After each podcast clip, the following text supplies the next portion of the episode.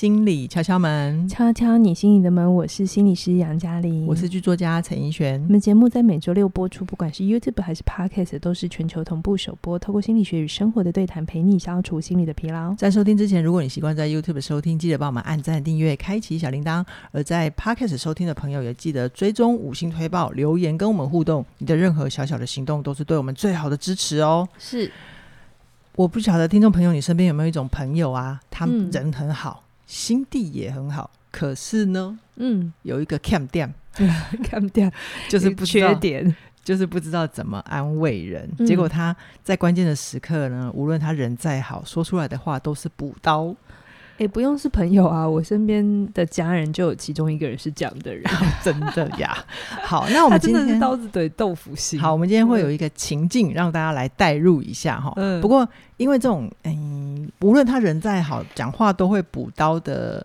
状况啊，如果是一般社交情况，可能比较不明显，所以大家就可能好好就过这样子，就会觉得哈哈哈，就不要不不理他这样而已。嗯，但所以我们今天就是想要有一个比较稍微沉重一点点的情境，来让听众朋友感受一下。嗯，是这个情境，也是我想很多人在面对身旁的。伴侣、啊、身旁的家人朋友遇到一些比较重大事件的时候，嗯、很多时候就会很想要关心，可是又很怕自己给的关心变成负担。好，是，所以我们今天就想要来跟大家聊这件事情，到底什么样的话会让别人听起来很不舒服？嗯、然后，如果你真的想给安慰的话，我们要怎么好好的去说？去承别承接别人？对对对对对，嗯、你会自己比较自在，对方也比较舒服，这样子。那今天这个状况呢，就会是。呃，我扮演的角色是我的伴侣刚过世，嗯，然后嘉玲会来探望我。嘉玲是我朋友，这样子。对对对。那因为这个议题啊，就是伴侣过世这个议题太也，我们担心有点太沉重，所以我们等一下会用比较台语的。口吻，我们先讲一遍。那当然，我们等一下设计的梗，你可以听听看啦。为什么要用台语？是有我们的用意的。嗯、呃，那如果听众朋友听不懂台语的话，你有两个方法。第一个就是你可以到 YouTube 看字幕，然后边看边笑。那第二个就是我们等一下讲完一趴台语，我们会很快的用国语再讲过一次，让你会起码理解我们到底在讲什么。这样子。对对对对对。好，好，那我们先设定一下情境。情境就是呢，怡璇的丈夫过世，是，然后我去探望。探探望他，嗯，然后我看到他瘦成皮包骨这样子，嗯、就是都没吃饭，都没睡觉，嗯嗯、然后两个小孩在他脚边这样子玩来玩去，也得不到妈妈的注意力这样子，嗯、然后我就有一点看不下去，是，然后我就启动了一个安慰模式，哈，好，等一下，我有点紧张，嗯，不要怕，好，你可静走一点嘛，天无转人之路，你够赢啊，你还坚强，也唔过。我真正就想阿英诶，伊时间到啊！你安尼阿英安怎会放好罗心甲胡走去？我叫你幸福，想那胡走，阁要带走我阿英呢？佛祖主人有伊诶道理，天公伯伯互你别看钱诶代志，我真正袂看钱。你看阿英所有诶物件拢各伫诶，伊一个好好诶人，免那会当讲无都无去啊咧！你袂使都住伫诶遮，行我陪你去看下厝，你先搬出去，阁阁再讲。你先搬出去再讲啊！好啦，好，很快的国语再来一次。我刚刚真的是发挥我所有的潜力了。对，他所有会讲的台语都用上了。好，这意思是你振作一点，天无绝人之路。你还有小孩，你要坚强。可是我真的很想阿荣。他时间到了，你这样阿荣怎么能放心对跟佛祖回去呢？我这么信佛，为什么佛祖还要带走我的阿荣？佛祖有他的道理，天公。天公吧，老天爷不会给你你呃你呃负担不了的事情。我真的顶不住，我真的负担不了。你看阿荣所有的东西都在，他一个人怎么可以说没了就没了呢？你不能再住在这里了，我陪你去看房子，你先搬出去再说。好，到这里我们来拆解一下，杨、嗯、老师刚刚这一段安慰，他真的有安慰到我这个未亡人吗？大家。听听看，刚刚那一段有没有很熟悉？就是你身边的人是这样安慰人的吗？好、嗯，或者你自己会这样安慰人吗？哈、嗯，刚刚有那个说法，哈，这样的说法有三个，大家不要踩的雷，不要踩的雷，哈。第一个叫做错误的鼓励，哈，比如说你，我们很常刚刚像刚刚的例子里，就天无绝人之路嘛，嗯、就是一种就告诉他说。事情不会再更糟了，哈，嗯、或者是很多时候面对失恋，我最常听到就是说你下一个会更好，其实我觉得这句话有毒哎、欸，你下一个会更好，就是、嗯、那这一个我选的很烂吗？嗯，嗯，我知道大家就是呃，就是想要表达就是会好起来的。嗯、可是当你说下一个会更好的时候，其实是很是很比较的。嗯嗯哦，是想要让他离开现在的这个，甚至于是对你眼前的这个伤心的人是一种否定。是是是，那像还有就是。你要为你的小孩坚强嘛？嗯、好像就在说他的悲伤脆弱是不可以的哈。然后、嗯、每件事情都有最好的安排。嗯、这些话不是不能说，但是他不适合在一开始就说。OK，像这种金句啊，或者鸡汤啊，嗯、你想想看嘛。如果你已经很脆弱，你已经很虚很虚，这个时候有人来给你一个大补汤，要你喝下去，你是什么感觉？我会吐血。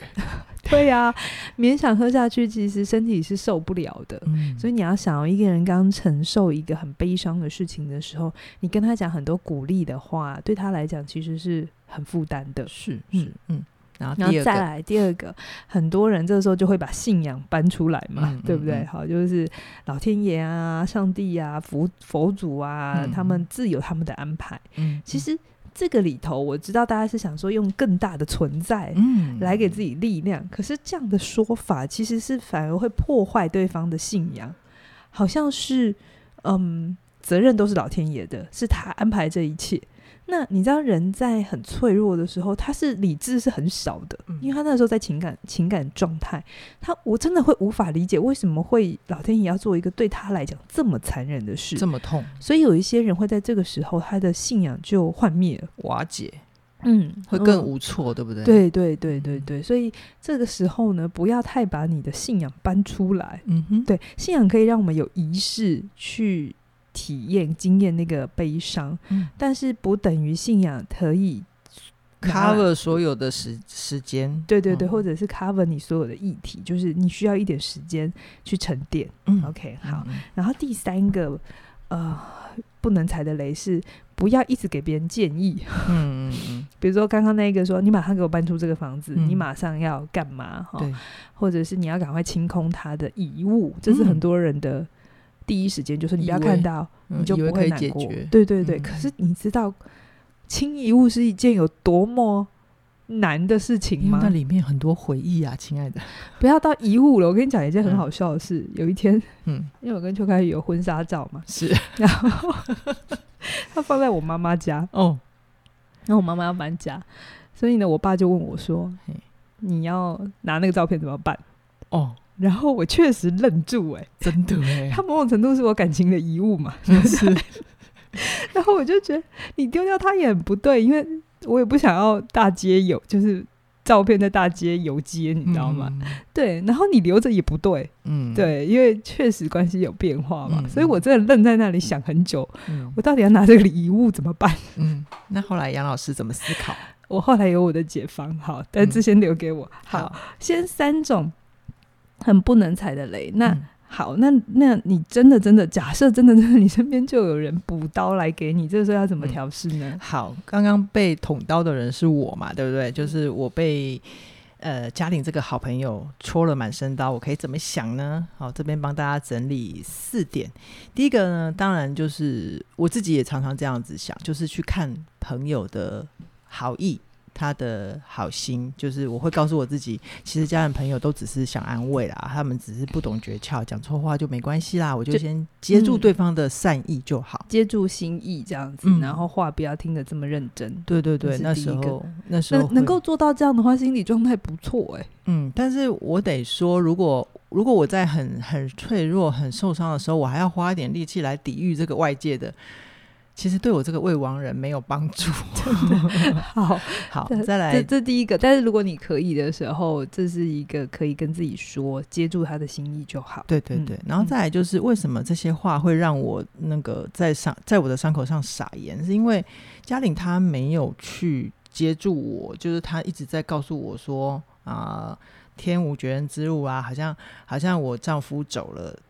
他并不是一个我最糟的情况，他就等于在否认我的伤心。对，就是好像在说你不应该、嗯、这件事情发生不是坏的，嗯、然后这件事你应该要勇敢的去坚强的接受。嗯、对，甚至于刚刚嘉玲讲的下一个人会更好，就是有一些呃，未亡人他可能会被鼓励再婚啊，嗯、反正你还这么年轻，嗯、那你条件也不错啊。嗯、这其实也是在告诉我，我我这样立场的人，就是我好像没有权利可以去为我失去伴侣的事情感到悲伤感到哀伤哦。嗯嗯嗯。那再来我会，但是这边我想补充一下，就是每一个人在处理哀伤的反应不太一样。嗯，好，我在书评诶。这一集上的时候，不晓得我那一集上应该是差不多时间。啊、呃，我要讲那个好好面对悲伤的书评哦，好没没关系，可能前后我这一本差不多，差不多，我会再讲一本关于悲伤，嗯、呃，真至亲离世的时候，一般人会有的情绪反应。然后，那像刚刚以璇他的悲伤是很明显可见的，是。就有些人他是比较感性的。好但是有一些人，他的反应是很里面的，他看起来没事，嗯嗯，好，这时候你不能就觉得他没事，嗯，好，或甚至觉得他冷血，就是每一个人在内在理解悲伤的逻辑还有反应都不太一样，真的很个人，很个人，嗯，不要用自己的想象去理解别人。对对对，我自己的生命经验，整个重大的呃一些比较，我至亲离开啊。嗯我被叫回去参加会丧礼的时候啊，嗯、我其实哭不出来，嗯嗯，嗯因为我真的觉得那个环境让我觉得很乱，就是，是就是好多声音，然后是。你要做很多仪式，嗯，所以我跟上就辛苦了，就是其实情绪没有办法沉淀下来，嗯嗯嗯嗯嗯，还没有办法碰触到自己真正的内在的感觉，是。然后比如说你在那边家属打理的时候，就是一直鞠躬嘛，嗯，嗯嗯，你就会。对对对，你会知道大家来是很多的好意，可是其实那时候不是一个好的经验，悲伤的时间。嗯嗯嗯。好，那再回回来，如果你是被那个补刀的人，嗯、怎么样可以让你稍微有点力量，不要让自己一直掉进一种好像受害者或者是太太可怜、凄风苦雨的状态？嗯、就是比如说，比如说我说，嗯，我跟刚才我在。对台里，我跟一璇说：“哎、欸，你至少还有孩子啊。”嗯，那一璇这时候要怎么去改写这句话？这个时候我就会说：“有孩子虽然很让我安慰，但是我现在最在意的是，我再也不能跟阿荣一起养育孩子了。”嗯嗯嗯。哦、这个例子是我们从那个一本书，也就是我在我准备要导读的书，叫做《面对失去，好好悲伤》里面，他讲到就是关于安慰的人的一些方法。哈、嗯，就是把这句话。去别人说你还有什么的时候，那你可以去说你那个内在更深的在乎是什么。嗯，好、嗯。嗯、那比如说像呃，我刚才有说哦，佛祖自然有他的道理。嗯，嗯，那我就可以回，我可能永远不会了解失去阿荣为什么是最好的安排，最好的道理。是在这两个回应里头都有一个东西叫做承认你的脆弱，嗯，承认你的有限，就是你没有一定要变得如大家所想象的那么好。或那么坚强，在那个时刻，嗯，允许自己可以有悲伤，这样子。嗯、好，还有一个就是最后，呃，那种对于外界不请自来的意见，就是刚刚嘉玲的角色，他就直接要打我去看房子，叫我搬出去。我觉得如果遇到这样子的意见啊，可能大家要有两个提醒。第一个，你要先听一下自己内在的声音，就如同刚刚嘉玲说的，嗯、每个人，因为我们每个都是不同的独立的个体，你对于悲伤情绪，还有你跟那个人的。的情感建立跟连接，跟现在的断裂，都会有你很私密的内在历程。所以，即便外界有这样子的意见，你也还是可以先确认自己真的想这么做吗？比如说，大家叫你搬家啊，嗯、大家叫你整理衣物，嗯、这件事情，如果你还没有觉得要准备好，而且这真的是重大的改变，嗯、我不建议在亲人离世这么已经是一个这么大的。情绪张力的情况底下，你还去做一个你需要很适应，嗯，花你力气适应的一个重要的决定，不管是搬家、换公司啊，不是，对的，就就是换工作，工作，嗯，或者是呃做一些比较大的决策，嗯嗯，尽量先不要。对，嗯、那第二个就是，甚至于你真的也听不到自己内在的声音也没有关系，你只要记得先给自己多一点的时间跟空间，因为面对悲伤，它没有。SOP，他们有一个规则跟正确的方法，是是是，你慢下来就会给自己那个长出来那个空间。哎、嗯嗯嗯欸，有些人真的要事情经验过好多年，他才接触到嗯。他的悲伤哦，嗯、所以这件事情，诶，没有没有人是有标准答案。对啊，比如说我们就有聊过一部电影叫《在车上》嘛，哦，那是一对夫妻，他失去孩子嘛，他们其实好多年还是都在一起，但是他们的悲伤始终没有处理啊。对，而且他们两个人处理的方法也很不一样。对，然后包含那个男主角死了老婆，死了先死了女儿，然后后来死了老婆。嗯，我觉得他也是在他跟那个。那个女主角就是开帮他开车的那个人的互动里，才看见了他的悲伤，对对对，嗯，跟失落。好啊，好，那刚刚讲完了，就是、嗯、呃，我就是被捅刀没有被安慰到的人的可以怎么应对？那现在反过来，就是如果今天你们是家人的角色，嗯、他要去面对亲朋好友的悲伤，怎样才能真的做到安慰人呢、啊？好，第一件事情记得就好了，少说话。好。就是很多时候我们会很想要让自己是有用的、有用的，对，然后我们就会很怕冷场，嗯，就一直讲一直讲，对，然后他现在已经更好啦，嗯、他不痛啦，嗯、哦，他他在天堂啦，哦之类的，哎，这些话我不能说错，是，可是有的时候这些话太多的时候，其实是一个负担，就一直在告诉那个。嗯悲伤的人，就是你现在想的这些，你有这些情绪反应，好像都多的。对，那他现在如果这么好了，我干嘛要这么难过？对，对不对？所以我觉得那个时候就是，呃，要怎么安慰哈？最大最大的前提叫做不要否认对方的悲伤，是你甚至可以跟着他一起回忆那个呃过世的人的一些好经验。嗯，好，比如说我跟你一样很难过，我想到这件事情，我真的就是心里。就是很痛，嗯，像这样子，嗯、那或者是说，像怡璇，你可能刚刚你讲的是，哦，可是我真的很想阿莹哎。现有些人就是说，就是说，你不要想这么多，嗯，对不对？嗯、你花那么多力气的话，他会走不了，好、嗯，你的眼泪不可以滴到他的 身体上，对，好，这些我都觉得有一点残忍，嗯、好，那你可以说，呃，比如说啊，怡、呃、璇说，我刚刚说我真的很想阿荣，对，那你是朋友，你就说我也很想他。因为他真的是一个很好的人，对呀、啊，他当兵二十年，他温暖了很多台湾的妈妈。你接不下去了，对。然后我们这时候就会说，嗯，邱老师有教人际回应力，有教悲伤只需要陪伴，是。然后就会说，对呀、啊，我也觉得，嗯，嗯，我们一起来想念他做过的哪些好事情。其实这是很有力量，很多人很怕去想起生呃就逝者的一些好事，怕自己更悲伤。可是没有研究发现，越想越多，嗯，好的事情，嗯、甚至是有一些人他们会一起出席呃那个最后的告别式，嗯、然后。有些人他会说，让每一个人上来讲讲话，就是这个人对他的帮助也好，嗯、或者意义，嗯、其实那都听在家属眼里耳里是非常温暖的安慰。那像有一些人现在还有一个东西叫做社交告别嘛，就是我们有时候人死了，可是我们的社交账号还在嘛，是。所以这个时候，其实如果你真的有机会，呃，想要表达你的这个安慰的话，其实你只要。去说你对这个朋友的想念，然后他曾经在什么时候帮助到你，像这样的正面的东西，其实都会给家属很大的温暖。像我自己也经验过朋友意外离开，嗯，对，然后大家就 take 他，我是在什么时候认识这个人，然后他是我的谁，然后那一阵子我的 FB 的版面上面都会一直出现这个朋友，嗯，我心里是很难过的，我心里是对这个朋友的离开是。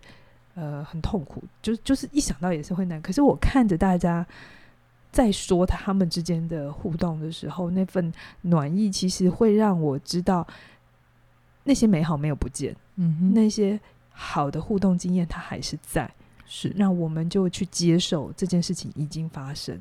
嗯的过程这样子，嗯，而且在一起回忆的时候，其实是让那个已刚已经刚离开我们的朋友，又回到我们的脑海里、心里，心里对不对？我们其实是又重新连接的。对对对，然后再来就是我们的一天听一点有写过一个实验，我觉得很棒，我在这边也跟大家分享哈，嗯，就是你可以成为朋友的按钮。什么叫按钮？哈，就是心理学有一个研究，就是说。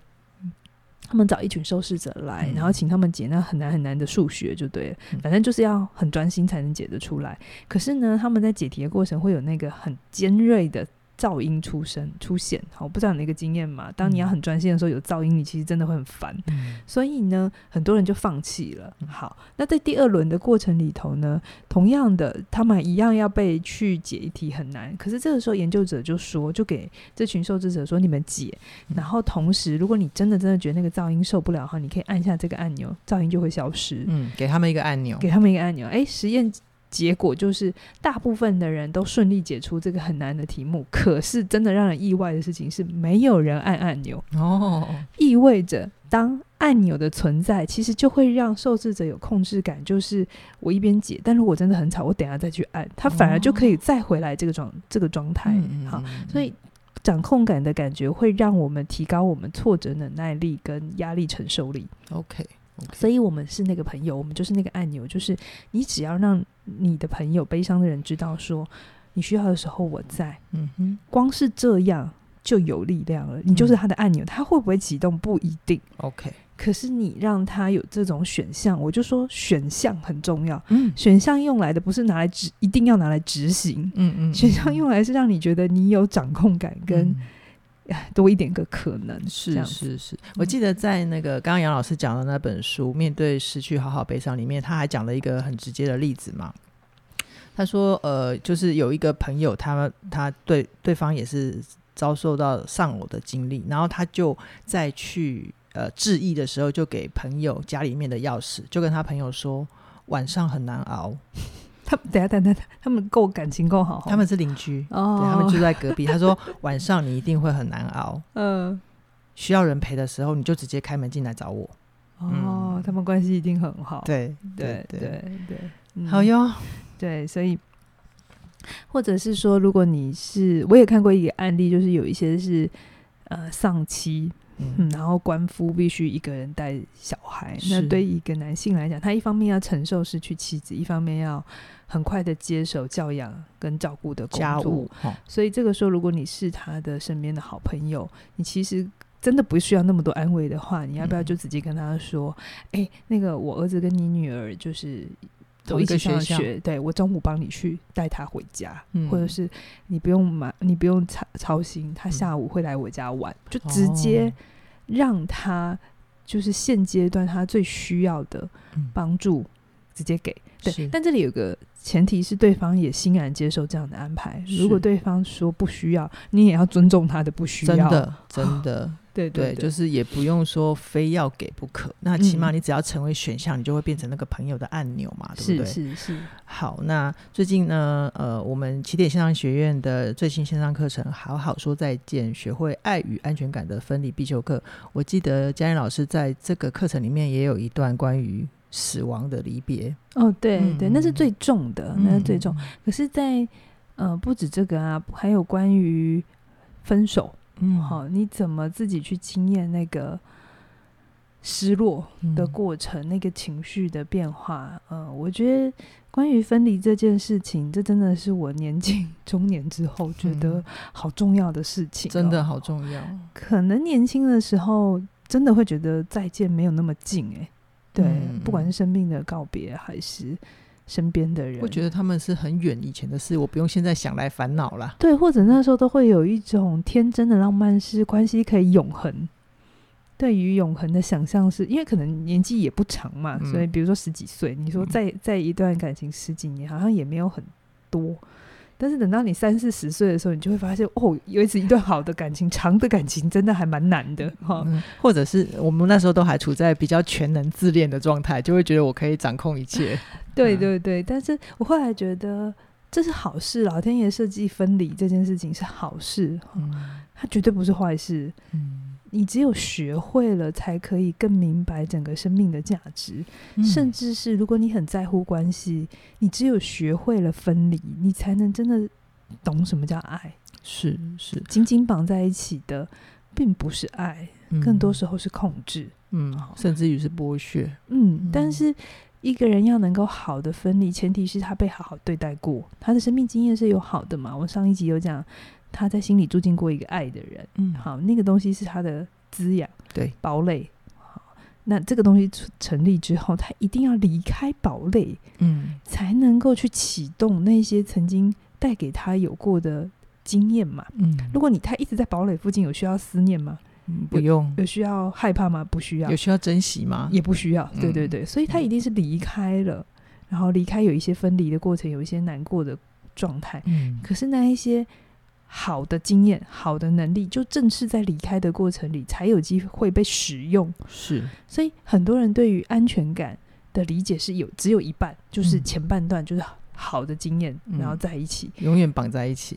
可它真的只有一半，另外一半就是你有好的在一起之后，同时你也有能够能力离开，嗯、还是但你依然相信着爱，你依然觉得自己是好的、完整的、没有破碎的，这样完整的安全感，嗯，才是稳定的。OK，嗯，好啊。所以其实关于学会分离的好处，它不只是让我们有成长，嗯，有体会，生命更成熟，嗯、而且更重要的是。